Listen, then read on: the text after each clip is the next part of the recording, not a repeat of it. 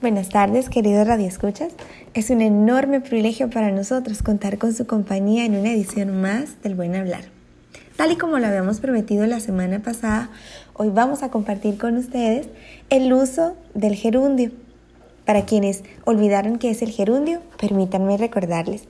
El gerundio es esa forma impersonal de los verbos, es decir, cuando los verbos no tienen persona gramatical que realice la acción y que presenta las terminaciones ando, endo y endo.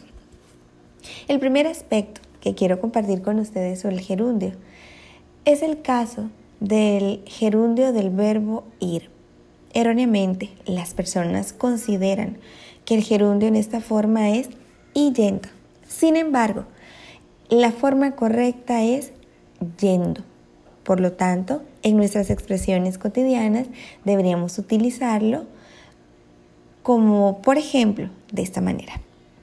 No puedo acompañarte en esa reunión porque ya me estoy yendo.